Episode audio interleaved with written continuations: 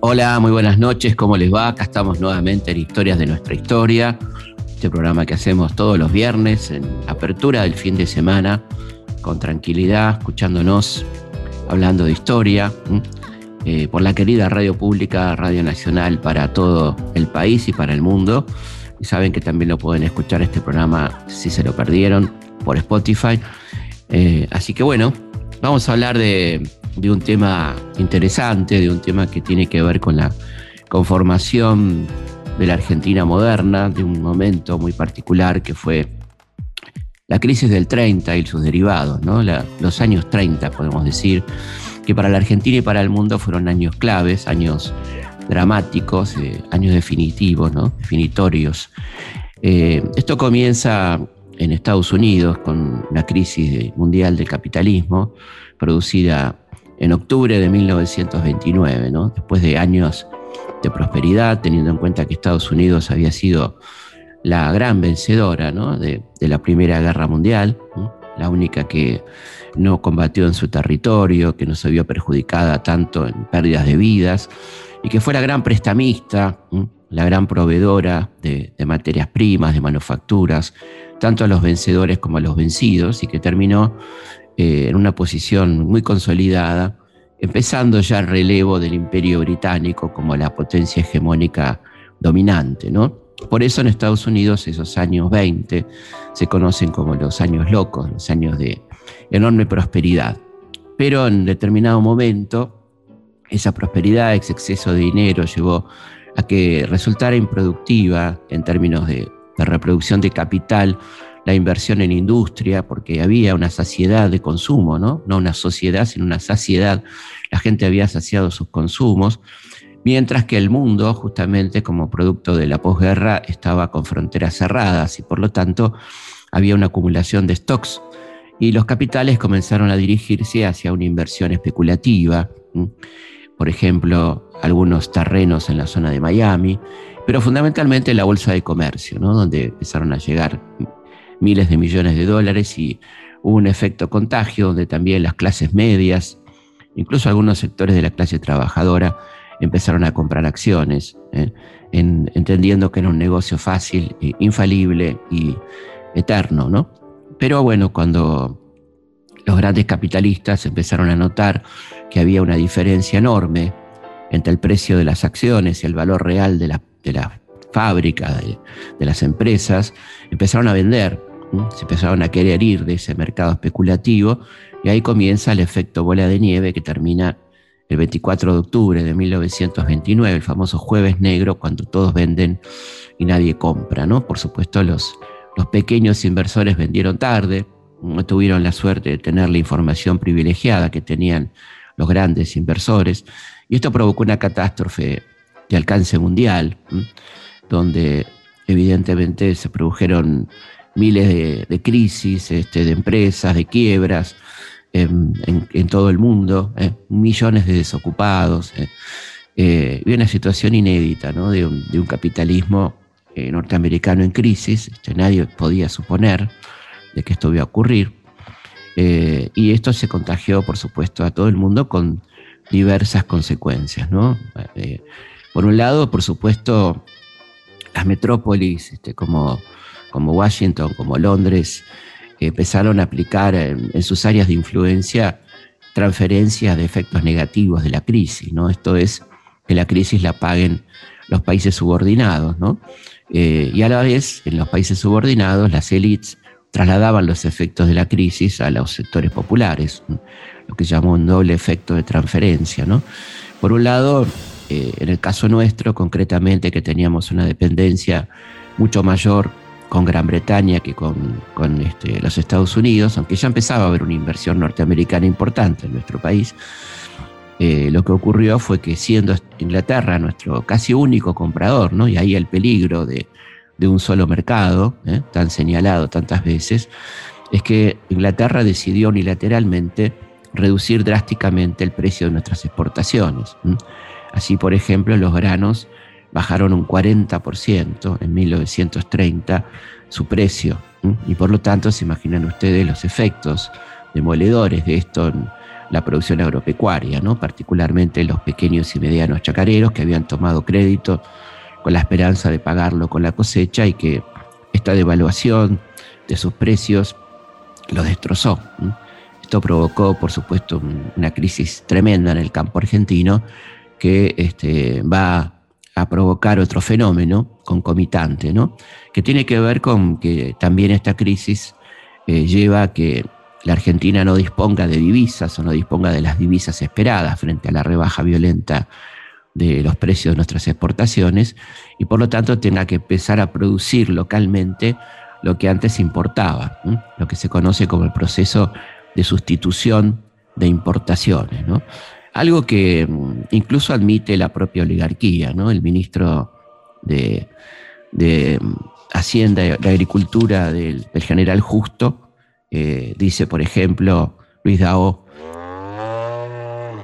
el aislamiento en que nos ha colocado un mundo dislocado nos obliga a fabricar en el país lo que ya no podemos adquirir en los países que no nos compran. Ha concluido la etapa histórica de nuestro prodigioso desenvolvimiento bajo el estímulo directo de la economía europea. A la industria nacional le tocará pues resarcir a la economía argentina de las pérdidas incalculables que provienen de la brusca contracción de su comercio exterior. Esto lo dice alguien que no era para nada amigo de la industria, que era un terrateniente de los más grandes que tenía Argentina, Luis de que fue ministro del presidente Justo y que admitía este, a regañadientes que había que darle importancia a la industria en ese contexto. Bueno, esta crisis va a tener, por supuesto, consecuencias políticas. Eh, la, la, primera y notable es el golpe de Estado del 6 de septiembre de 1930, porque las clases dominantes entienden que el gobierno de Irigoyen no está en condiciones de aplicar un plan de ajuste como el que ellos querían para preservar su tasa de ganancia. Esto va a ocurrir en, muchos países de Latinoamérica, ¿no? donde comienza una, serie de dictaduras, como por ejemplo en República Dominicana, la de Trujillo, ¿no? Eh, y este, la de Terra en Uruguay. Después es decir, eh, la idea de, poner gobiernos fuertes, gobiernos vinculados al ejército, a los poderes fácticos, para poder aplicar los planes de ajuste que ellos querían, este, que creían necesarios en aquel contexto. También el año 30 trae otras cosas eh, menos desagradables que un golpe de Estado, como por ejemplo el inicio del cine sonoro en Argentina, las primeras experiencias de cine sonoro que tienen que ver con Carlos Gardel, ¿no? con aquellos este, primeros videoclips que grabó Carlitos Gardel con Morera. Son 15 videoclips de los que se conservan unos 12 aproximadamente, donde él hace una breve introducción a cada uno de los temas que va a interpretar e interactúa con los, eh, los poetas, los autores de las músicas. En este caso vamos a escuchar a Carlitos Gardel con Enrique Santos Discépolo presentando un tango perfecto para describir la época, ¿no? Nada más y nada menos que Gira Gira.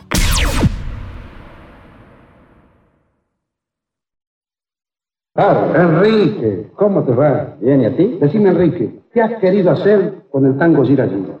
¿Con Gira Gira? Eso es. Una canción de soledad y desesperanza. Hombre, así lo he comprendido yo. Por eso es que lo cantas de una manera admirable. Pero el personaje es un hombre bueno, ¿verdad? Sí, es un hombre que ha vivido la bella esperanza de la fraternidad durante 40 años y de pronto, un día, a los 40 años, se desayuna con que los hombres son una fiera. Pero dice cosas amargas. Carlos, no pretenderás que diga cosas divertidas. Un hombre que ha esperado 40 años para desayunarse. ¡Pum!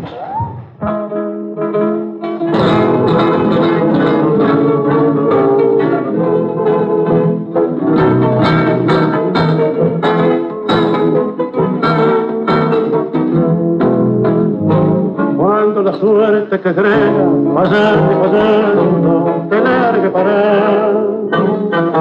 Cuando esté bien la vía, sin rumbo desespera, cuando no tengas ni fe, ni yerba de hacer secándose al sol. Cuando rajen los tamangos buscando ese mango que te haga morfar. La indiferencia del mundo el sordo y el mudo recién se retira.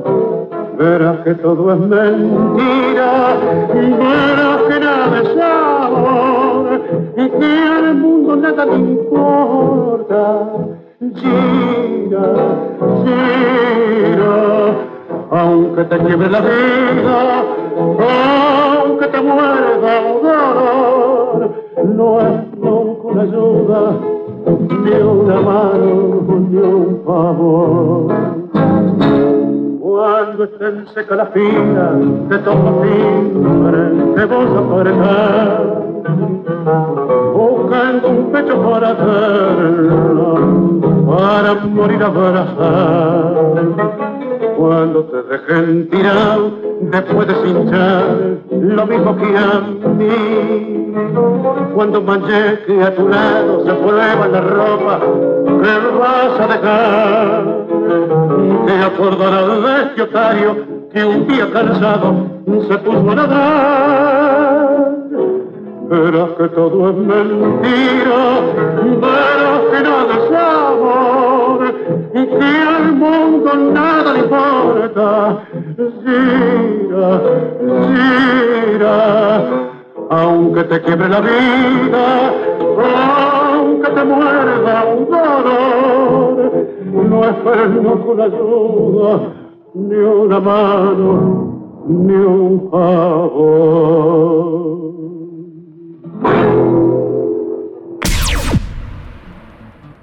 Y otro hecho de los años 30, del año 30 puntualmente, es el Campeonato Mundial de Fútbol, el primer Campeonato Mundial de Fútbol que se juega en Montevideo, el Estadio Centenario, en el que van a llegar a la final Argentina y Uruguay, y Argentina va a perder 4 a 2 en una final tremenda, ¿eh? este, una final durísima, como se dice, donde se ve la garra charrúa. El gobierno del general Uriburu es un gobierno corrupto, es un gobierno asesino, es un gobierno que tortura, que fusila, y un gobierno corrupto decimos porque una de las primeras medidas que toma el general Uriburu, que es acompañado por un Santa Marina, ¿no? Antonio Santa Marina, uno de los hombres más ricos de la Argentina como vicepresidente, por eso es tan apropiado hablar de golpe cívico-militar, y un gabinete civil integrado fundamentalmente por eh, miembros de compañías petroleras, empresas bancarias, eh, todos eh, con alguna este, clara incompatibilidad con, las funciones públicas, pero gente que está ahí para hacer sus negocios. ¿no? no hay un solo funcionario, un solo ministro que, designado por Uriburu que no tenga algún cargo en alguna empresa multinacional fundamentalmente vinculada al rubro petrolero. ¿no? Uriburu este, Fusila, como dijimos, a Severino Di Giovanni, Paulino Oscar a Joaquín Penina, a militantes anarquistas, aplica la tortura sistemática a los detenidos políticos, ¿no? Lo hace el hijo de Lugones, el comisario Leopoldo Lugones, hijo, alias Polito, un personaje realmente perverso que introduce la picana eléctrica en los interrogatorios. ¿no? Y Uriburu se siente este, en condiciones de querer reformar la constitución, dice que hay que reemplazar la constitución liberal por una constitución corporativa, siguiendo a Mussolini, donde lo importante no sea el número, sino las entidades corporativas. Esto es, misma cantidad de representantes para los sindicatos, para las empresas, para la iglesia, para el ejército, y eh, con lo cual obviamente la clase trabajadora quedaría en minoría, ¿no? evidentemente, frente a las otras corporaciones, en un parlamento que tendría entonces una representatividad que no tendría nada que ver con la proporcionalidad. Esta reforma este, la, insiste bastante Uriburu con esta reforma, pero no tiene el apoyo de los sectores liberales del ejército y de los partidos políticos, este, algunos cercanos al gobierno golpista. ¿no? Eh, y Uriburu se siente en condiciones de plebiscitar, digamos, de alguna manera a su gobierno, se siente fuerte y convoca elecciones en, la provincia de Buenos Aires para el 5 de abril, donde este, los radicales vencen, este, asestándole un golpe muy duro a estas pretensiones de continuidad, por un lado, y de, eh, de alguna manera, de, la posibilidad de reformar la Constitución. ¿no? Esto constituye un fuerte fracaso para el general Uriburu, que había convocado algunas figuras, como Lisandro de la Torre, por ejemplo, para participar del gobierno, y Lisandro rechaza enfáticamente esta posibilidad. ¿no? Vamos a escuchar al propio Lisandro de la Torre, ¿no? hablando de este vínculo con el general Uriburu. Qué desconsuelo sentí al encontrarme en necesaria discrepancia de ideas con el general Uriburu. El general desconfía de la capacidad del pueblo para gobernarse. No cree en la elevación moral de los hombres políticos y atribuye a las instituciones libres sitios orgánicos que abren el camino a la demagogía. Y yo creo exclusivamente en el gobierno de la opinión pública.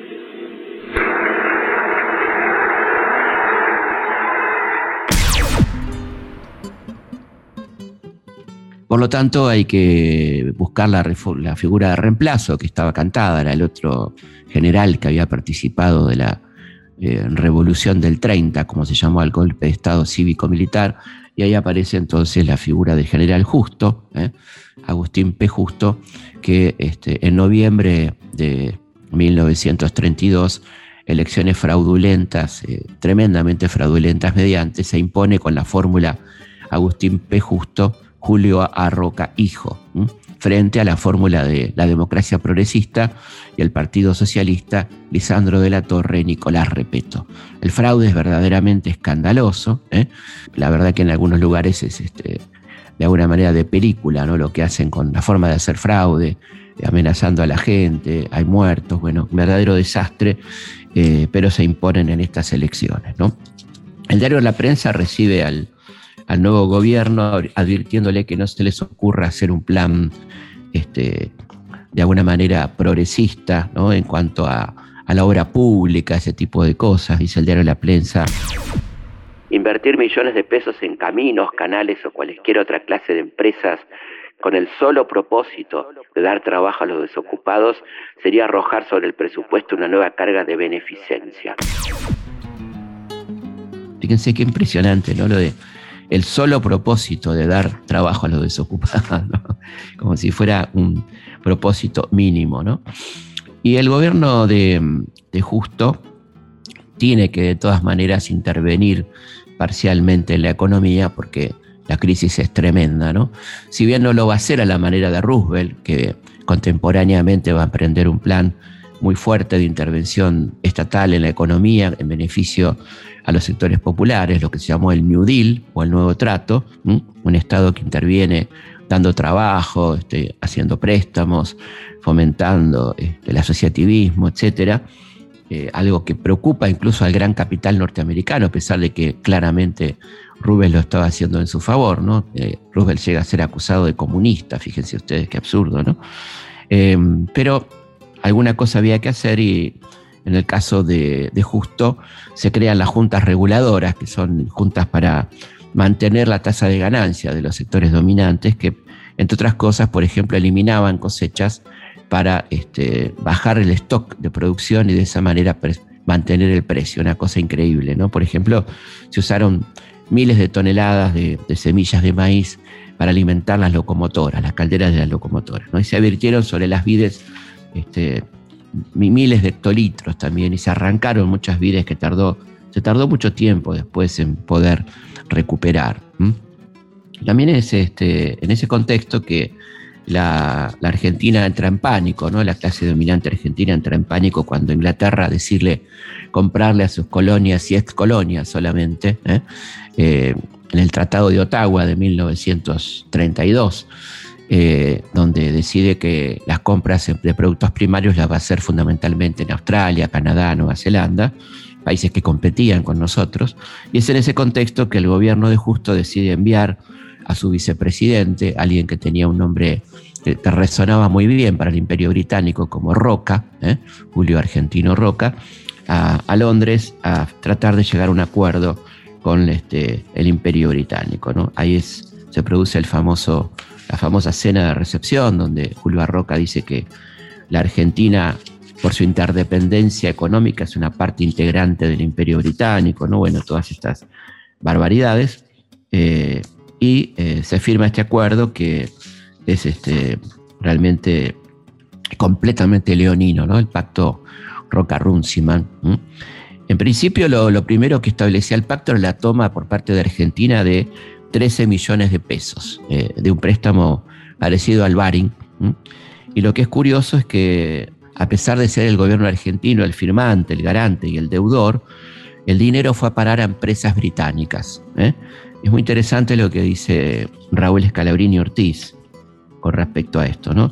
Debe destacarse a, similitud del empréstito Baring con este último empréstito de desbloqueo que contrajo nuestro país. Es decir, en ambos casos fueron ganancias internas que se transformaron en deuda externa, presentada a los ojos del gran público como ayuda financiera prestada por Inglaterra para contribuir a nuestro progreso. Es decir, eran ganancias de las compañías inglesas en Argentina que venían en forma de préstamo, que volvían prácticamente como regalo a las empresas inglesas en Argentina y que pagábamos todos los argentinos. Además, Inglaterra se comprometía solamente a comprar el mismo volumen de carne de 1932, que era bajísimo, ¿eh? eran 390 mil toneladas, se liberaban los impuestos sobre 350 productos ingleses, o sea, prácticamente había un libre ingreso de mercadería británica. Le entregaban el 85% de las ventas de carnes al exterior a frigoríficos ingleses y norteamericanos y solamente le rejaban a la Argentina el 15% de la comercialización de frigoríficos argentinos. Y aquí viene lo increíble ¿no? del fino humor inglés, siempre y cuando no tuvieran eh, fines de lucro. Bueno, una cosa que no, no requiere mayores comentarios. Se liberaba absolutamente de impuestos la introducción de carbón inglés, lo que implicó un duro golpe a la producción de carbón argentino y de petróleo argentino. La Argentina se comprometía a dar un trato benévolo a las inversiones británicas, ¿eh? este, o sea que tenía la prioridad en cualquier licitación, en cualquier compra estatal, pero no aparecía la recíproca, ¿eh? no aparecía el trato benévolo a las empresas argentinas por parte del Reino Unido. ¿no? Se creaba el Banco Central de la República Argentina con funciones tan importantes como la emisión monetaria, la regulación del crédito, el valor de la libra. ¿eh? Y finalmente se le otorga a una compañía británica el monopolio de los transportes de la capital. Fíjense que el, diario inglés más influyente en cuestiones de negocios, The Economist, ¿eh? decía, la Argentina ha efectuado nuevas concesiones al expandir el mercado argentino a las mercaderías británicas y al, Esto es muy importante, ¿no? y al acceder a una reducción del mercado británico para productos argentinos. Según nos hemos aventurado a predecir la semana pasada, el señor Runciman ha regateado todavía mucho más de lo que debía. Estamos inclinados a inquirir si cada tres años otra onza de carne a ser exigida a la Argentina. No haciendo referencia al mercader de Venecia, ¿no? ¿Es realmente prudente regatear con un país cuando no tenemos mejor cliente en todo el mundo? Y también es muy interesante lo que dice un historiador inglés como Ferns ¿eh? con respecto al pacto Roca-Runciman, porque hay una corriente liberal en la historia argentina que dice que no quedaba otra, que era lo único que se podía hacer, bueno, que la Argentina obró bien. Y dice Ferns, hasta la firma del Pacto Roca-Runciman, la industria argentina de alimentos y materias primas era la más competitiva del mundo. Había demostrado repetidamente su capacidad para superar todas las grandes crisis mediante el aumento de la producción. Pero en 1932 Inglaterra siguió por un camino equivocado y la Argentina se prestó a ello. No es cierto que la Argentina no tuviera alternativas. Si los intereses dominantes del país hubiesen levantado los ojos de la perspectiva inmediata, podrían haber visto las alternativas a lo que de hecho hicieron, una campaña en pos de nuevos mercados, un esfuerzo decidido para traer capitales a la industria y para mejorar la infraestructura con miras a reducir sus costos de producción y abrir el camino a nuevos mercados. Bueno, un hecho realmente tremendo, que fue impugnado justamente por la persona que escuchábamos antes, ¿no?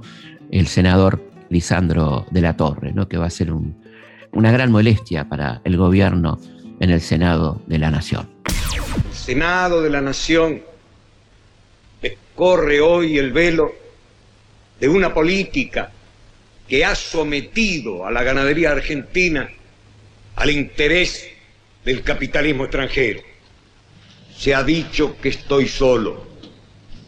Y eso puede ser cierto. Estoy solo frente a una coalición formidable de intereses. Estoy solo frente a empresas capitalistas que se cuentan entre las más poderosas de la tierra. Estoy solo frente a un gobierno cuya mediocridad en presencia del problema ganadero asombra y entristece. Y así solo me batiré en defensa de una industria argentina esquilmada e inerme.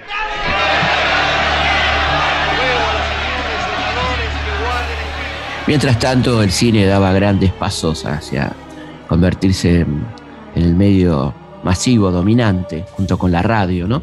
Y teníamos estrenos de películas que harán época, como Drácula, dirigida por Todd Browning, y Luces de la Ciudad, ¿no? Del gran, enorme Carlitos Chaplin, ya usando el recurso del cine sonoro, pero como ustedes saben, Chaplin se negaba a hablar en las películas, hablaba muy poco, ¿no? Este, estaba como nostálgico del cine mudo. Y en Argentina se avanzaba ¿no? muy fuertemente también con películas como eh, Muñequitas porteñas, ¿eh? dirigidas por José Ferreira, el primer film sonoro y hablado a través del sistema Vitafone de sincronización sonora. Y bueno, siguen apareciendo y se van, se van consolidando empresas como Argentina Sonofilm, fundada por Ángel Mentasti y Lumitón, creada por Enrique Telemaco Susini, que es el pionero de la radio, ¿no? César Guerrico y Luis Romero Carranza. Los, los films sonoros sin discos, estrenados, los primeros son Tango, en 1933, de José Moyle producido por Argentina Sonofilm, y Los Tres Berretines, protagonizada por Luis Andrini, producida por Lumitón. Estamos entrando entonces en la etapa del cine sonoro en Argentina, que va a llenar salas y que va a ser este, un momento realmente impresionante de la cultura argentina. ¿no? Y por supuesto el tango acompaña también lo que está pasando en esta situación social dramática que se va a vivir a partir de la crisis, ¿no?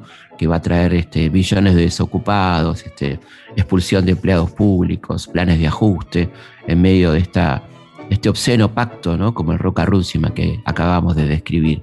Hay varios tangos ¿no? que vamos a ir escuchando que tienen que ver eh, con esta situación crítica. Uno de ellos de, de 1932, del querido Negro Flores, ¿no? Celedonio Flores y Eduardo Ferreira, es Pan. ¿eh? Vamos a escuchar este tangazo. El tango preferido de Carlitos Gardel. ¿no? Cuando Gardel le decían qué tango era su tango preferido, era Pan, que hablaba justamente de la situación tremenda de la crisis de los años 30.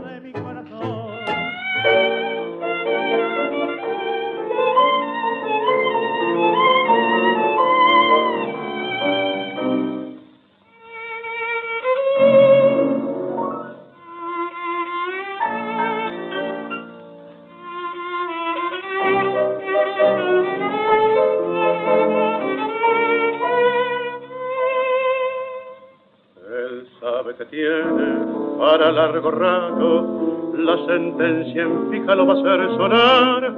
Así el cabrero sumiso y amargo, la luz de la aurora lo va a visitar. Quisiera que alguno pudiera escucharlo en esa elocuencia que la pena da y ver si es humano querer condenarlo por haber robado un cacho de pan. Sus hijos no lloran por llorar, ni piden vasitas, ni chiches, ni dulce señor. Sus hijos se mueren de frío y lloran hambriento de pan. La abuela se queja de dolor, doliente reproche que ofende y asombría también su mujer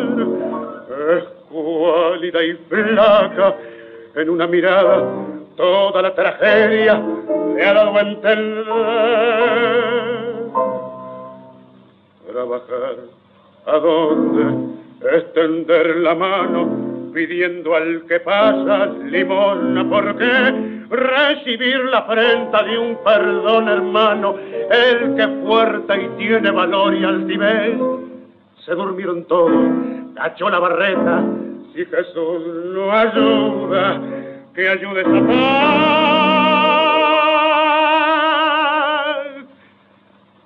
Un vidrio, unos gritos, carreras, auxilio. Un hombre que llora y un cacho de paz. Vamos a una pausa y seguimos aquí en Historia de nuestra historia hablando de los años 30. Felipe Piña hace Historias de nuestra historia por Nacional AM870, la radio pública. Los hechos, los lugares, los personajes son muchos.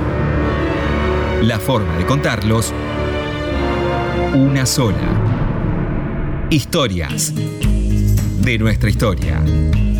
Con Felipe Piña. Por Nacional. La radio pública.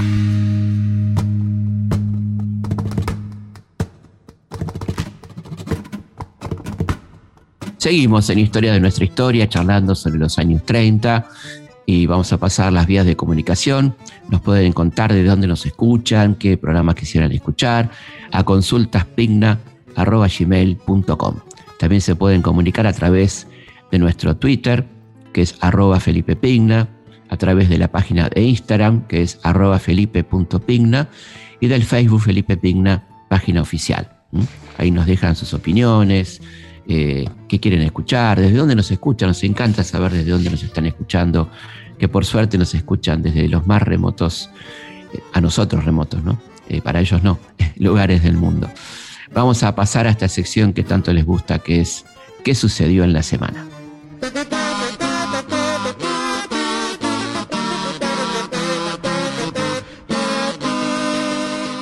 ¿Qué sucedió en la semana? ¿Eh?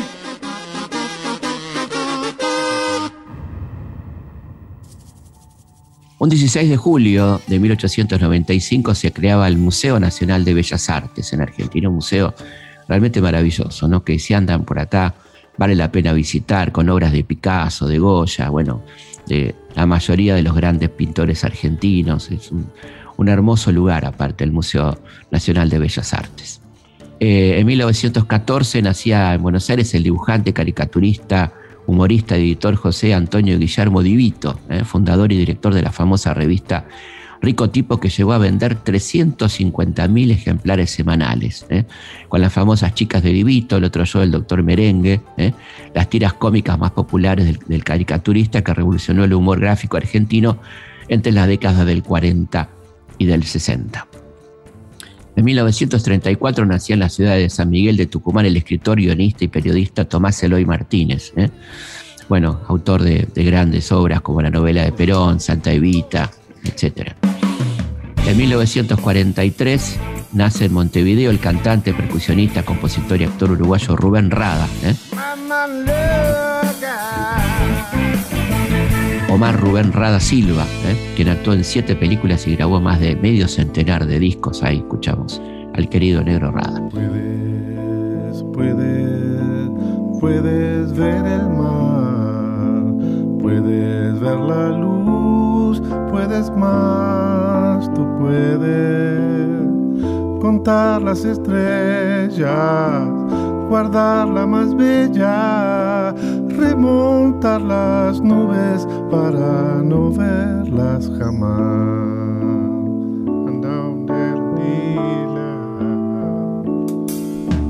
Puedes,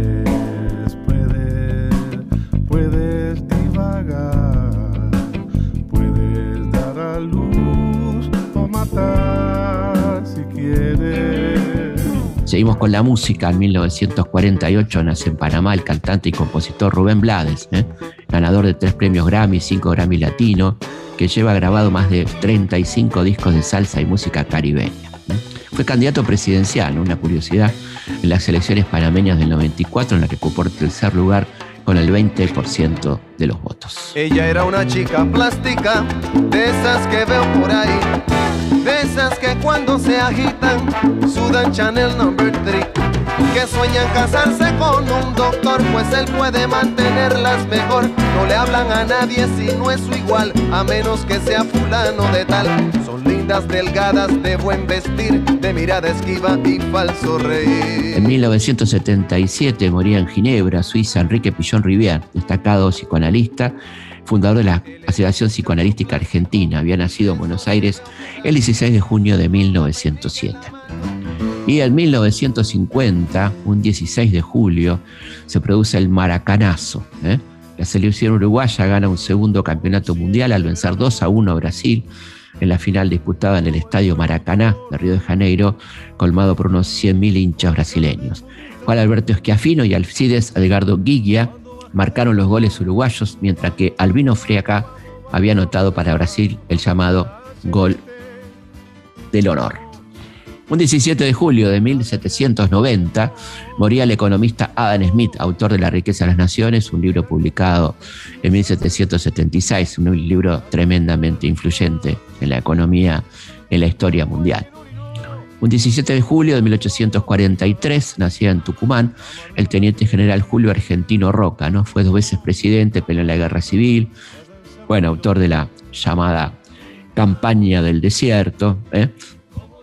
y murió el 19 de octubre de 1914.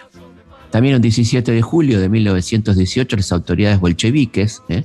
fusilan al zar Nicolás II de los integrantes de la familia imperial rusa.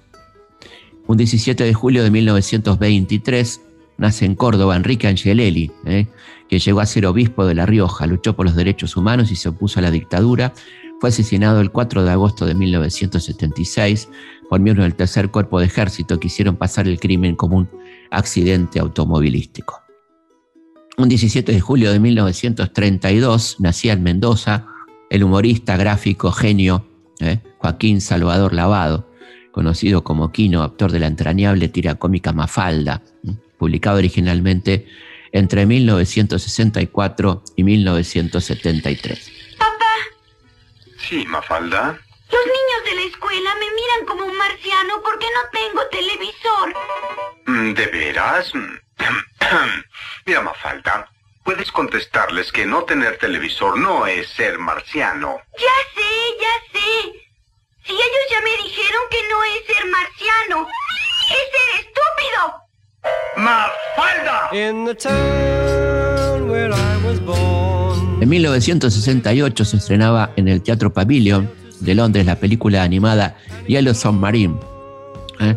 basada en la canción homónima de los Beatles, dirigida por el animador canadiense George Dunning. Bueno, una maravilla, ¿no? Una, el, triunfo de la psicodelia, podemos decir, ¿no? Esos dibujos extraordinarios que marcaron un estilo, ¿no? Un estilo gráfico, un estilo este, artístico, extraordinaria película. Si no la vieron, véanla, ¿no? Está, en YouTube eh, para quien la quiera ver, El submarino amarillo. Los Beatles aparecen solo casi al final de la película junto con sus personajes animados y doblados por actores y dicen que vienen para la Argentina, ¿no? Ahí eh, en el, final de la película, el submarino amarillo toma rumbo a la Argentina, ¿eh? una cosa misteriosa, una perlita de la película. En 1995 muere en Buenos Aires el automovilista Juan Manuel Fangio, ¿no? Había nacido en Balcarce el 24 de junio del 11, bueno, ganó cinco premios mundiales de Fórmula 1, ¿no? En el 2008, el vicepresidente de la Nación, Julio Cobos, en su carácter de presidente del Senado, da su voto no positivo, ¿se acuerdan? Para dirimir la ley de retenciones móviles las exportaciones de granos, con lo que fracasa la iniciativa impulsada por el gobierno en base a la resolución 125, que era resistida por el sector agropecuario. Eh, la frase de Cobos, además del no positivo, fue: La historia me juzgará. La historia me juzgará No sé cómo.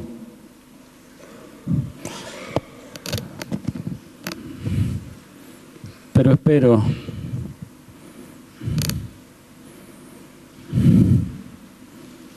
que esto se entienda.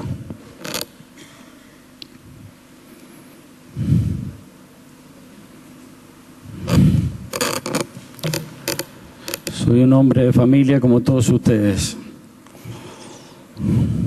con una responsabilidad en este caso.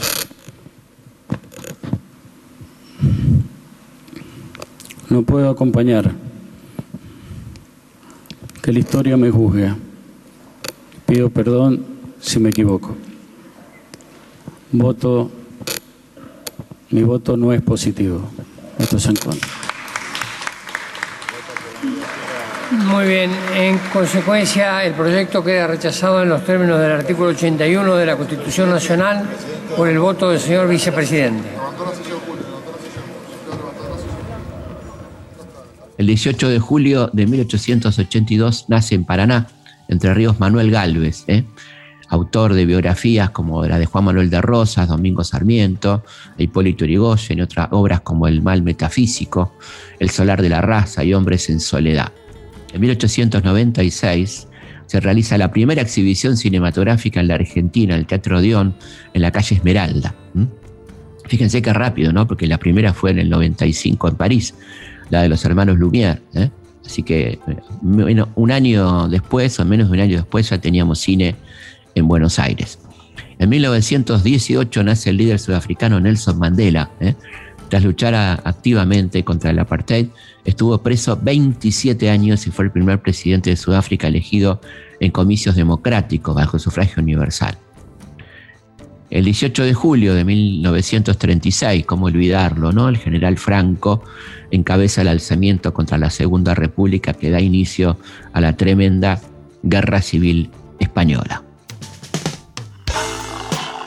Un 18 de julio de 1974, el Departamento de Migraciones de los Estados Unidos le da a John Lennon un plazo de seis días para salir del país por considerar al ex Beatle un peligro para la nación. Tenían razón, ¿no? Claramente. Lennon, que estaba bajo vigilancia del FBI por su activismo pacifista, denunció el caso ante un tribunal federal que dos años después le dio la razón.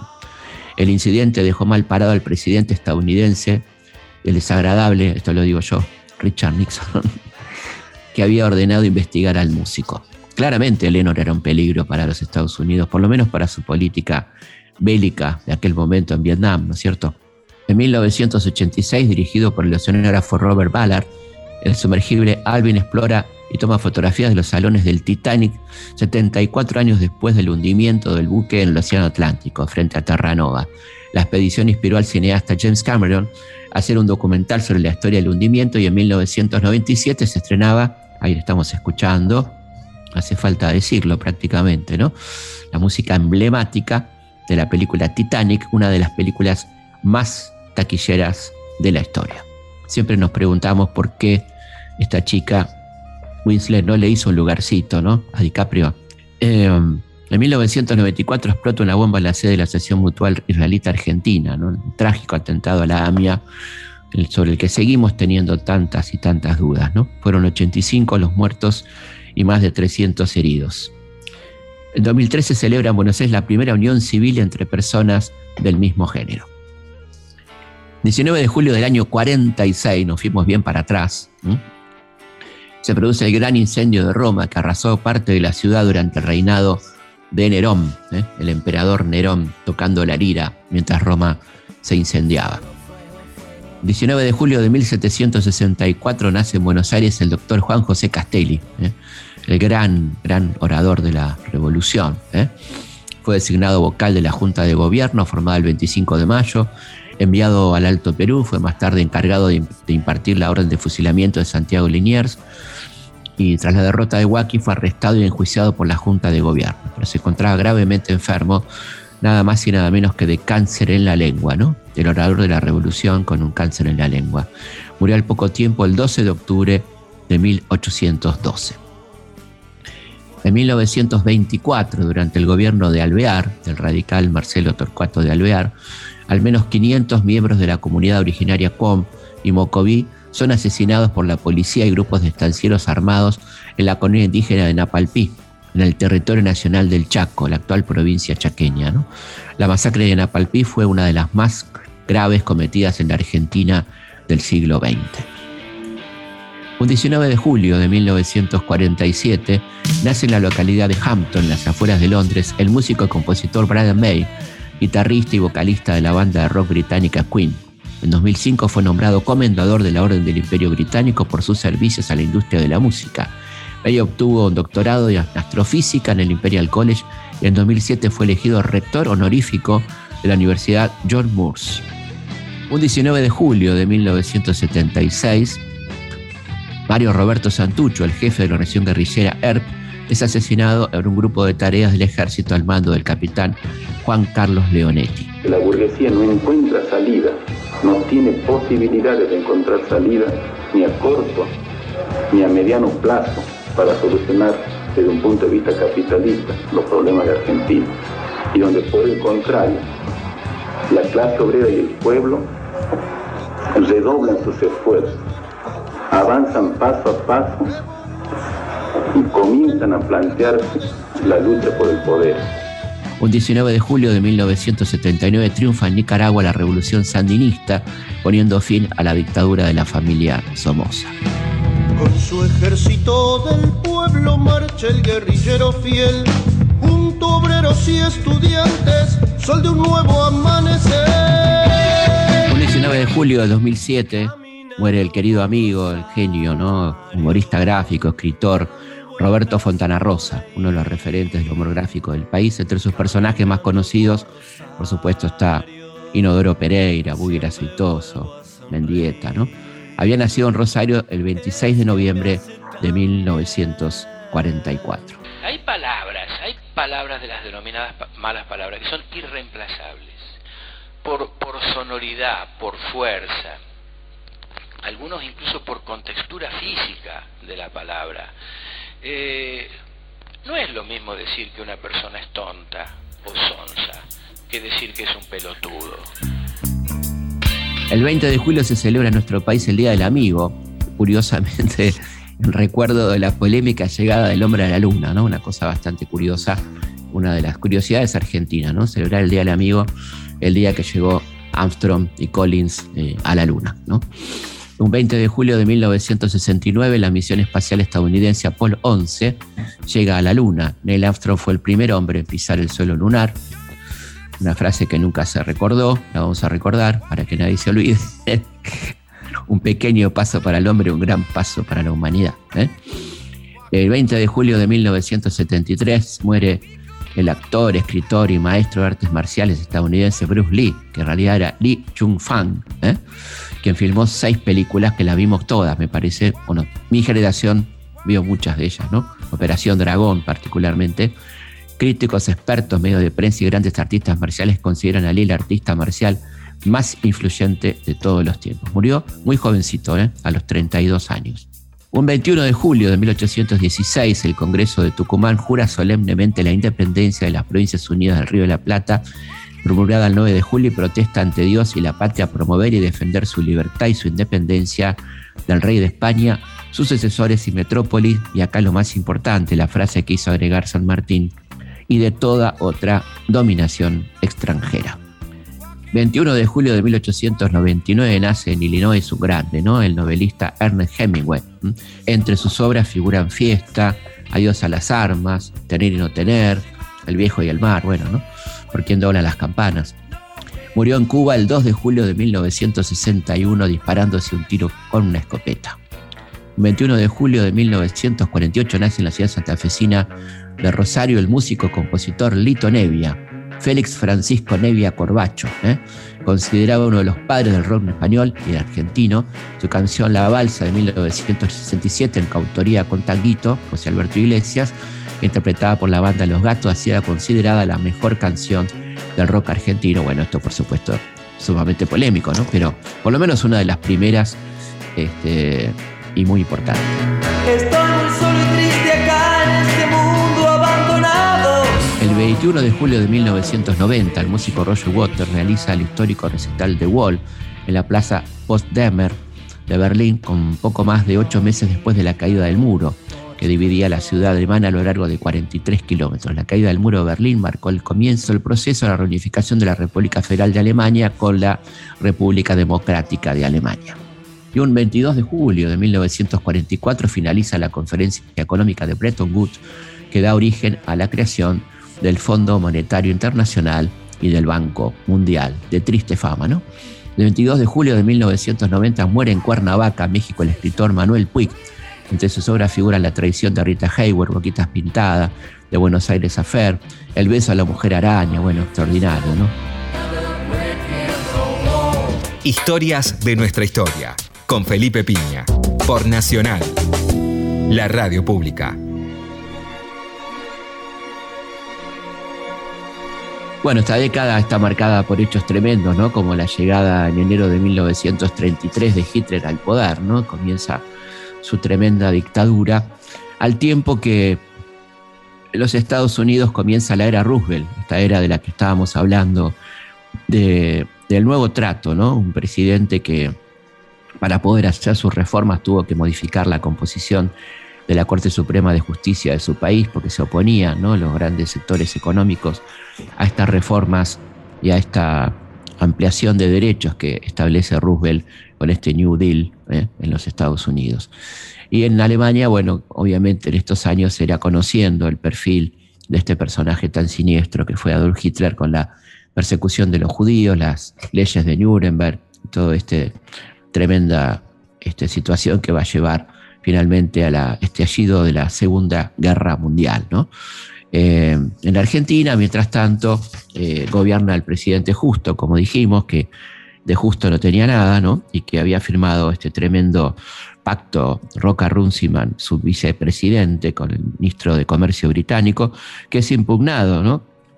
violentamente por De la Torre quien además es algo muy interesante, más allá de impugnar el pacto.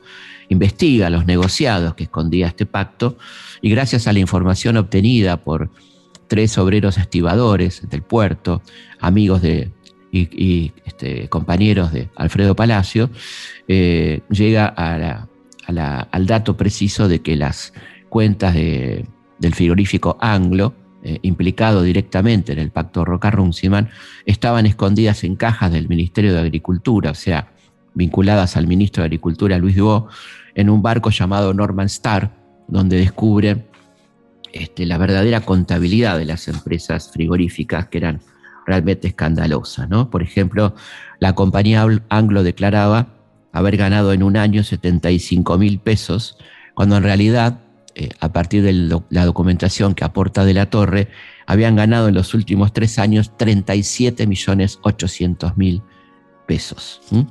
Este, realmente impresionante. Para poner un solo ejemplo y no aburrir con números, esto lleva a, que el debate en el Congreso se ponga realmente caliente y termine, como todos sabemos, con el asesinato en el Senado de la Nación, cuando intentan hacer callar a De la Torre y un matón llamado Valdés Cora, un hombre muy cercano al ministro Luis Guo, dispara sobre De la Torre y termina matando a compañero de bancada, amigo entrañable de De la Torre, Enzo Bordavere, ¿no? Un crimen político imperdonable, tremendo, que va este, a, dar mucho que hablar en Argentina y en el mundo. ¿no? Se trataba nada más y nada menos que el asesinato de un senador en plena sesión. El gobierno ignora lo sucedido.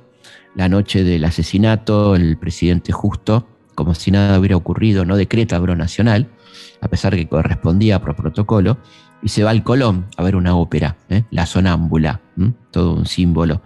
Eh, y mientras que los ministros acusados por, eh, por De la Torre, Duo y Pinedo lo retan a duelo, imagínense el estado anímico de De la Torre, ¿no?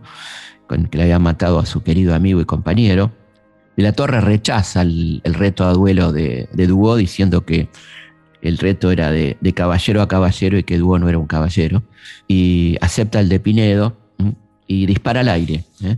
Mientras que Pinedo dispara a la cabeza de la torre, pero tenía muy mala puntería, afortunadamente, y este, bueno, todo termina en la nada. ¿eh?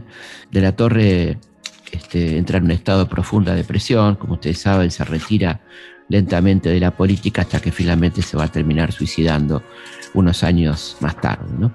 Es una situación tremenda que marca un poco como un modelo ¿no? de lo que fueron aquellas escenas infames, que hay gente que discute el concepto de infame, pero verdaderamente una década en la cual el pueblo no pudo votar, donde fue reprimido, torturado, fusilado, donde el fraude reinó por todos lados, donde el negociado eh, fue la carta corriente, porque no hubo solamente el negociado de las carnes, sino también el de este, la Lotería Nacional, el de las tierras del Palomar, el de la compañía de electricidad, la CADE, bueno, podemos mencionar decenas de negociados, y por eso el periodista José Luis Torres llamó a esta época la década infame. Vamos a ir eh, cerrando el programa con un tangazo, eh, de José María Aguilar y Enrique Cadícamo, nada más y nada menos que Al mundo le falta un tornillo que aplica perfectamente para aquel mundo tan particular de los años 30. Nos volvemos a encontrar como siempre aquí en Historias de nuestra historia el próximo viernes a las 22. Hasta la próxima. Historias de nuestra historia. Conducción. Felipe Piña. Producción. Cecilia Musioli. Archivo. Mariano Faín. Edición. Martín Mesuti. Todo el mundo está en la estofa, triste, amargo y sin garufa, pero y corta. Se acabaron los robots y hasta yo quedaba gusto, ocho kilos de bajar. Hoy la guita anda de asalto y el puchero está tan alto que hay que usar el trampolín. Si habrá crisis, bronca y hambre, que el que compra 10 de fiambre, hoy se morfa hasta el violín. Hoy se vive de prepo y se duerme apurado y la chivata Cristo se la han afeitado. Hoy se lleva a empeñar a el amigo más fiel. Nadie invita a morfar todo el mundo en el riel. Al mundo le falta un tornillo, que venga un mecánico. ¿Para qué, don Carlos? Ay, ay, ay, mamá mía. Este está todo. A ver si lo puede arreglar. ¿Qué sucede, mamá mía? Se cayó la estantería o San Pedro abrió el portón. La creación anda a las piñas y de pura rebatiña, a sin colchón. El ladrón es hoy decente y a la fuerza se ha hecho gente, ya no encuentra quien robar. Y el honrado se ha vuelto chorro porque en su fiebre de ahorro él se afana por guardar. Hoy se vive de prepo y se duerme apurado y la chiva Cristo se la han afeitado. Hoy se lleva a empeñar el amigo más fiel. Nadie invita a morfar todo el mundo en el riel.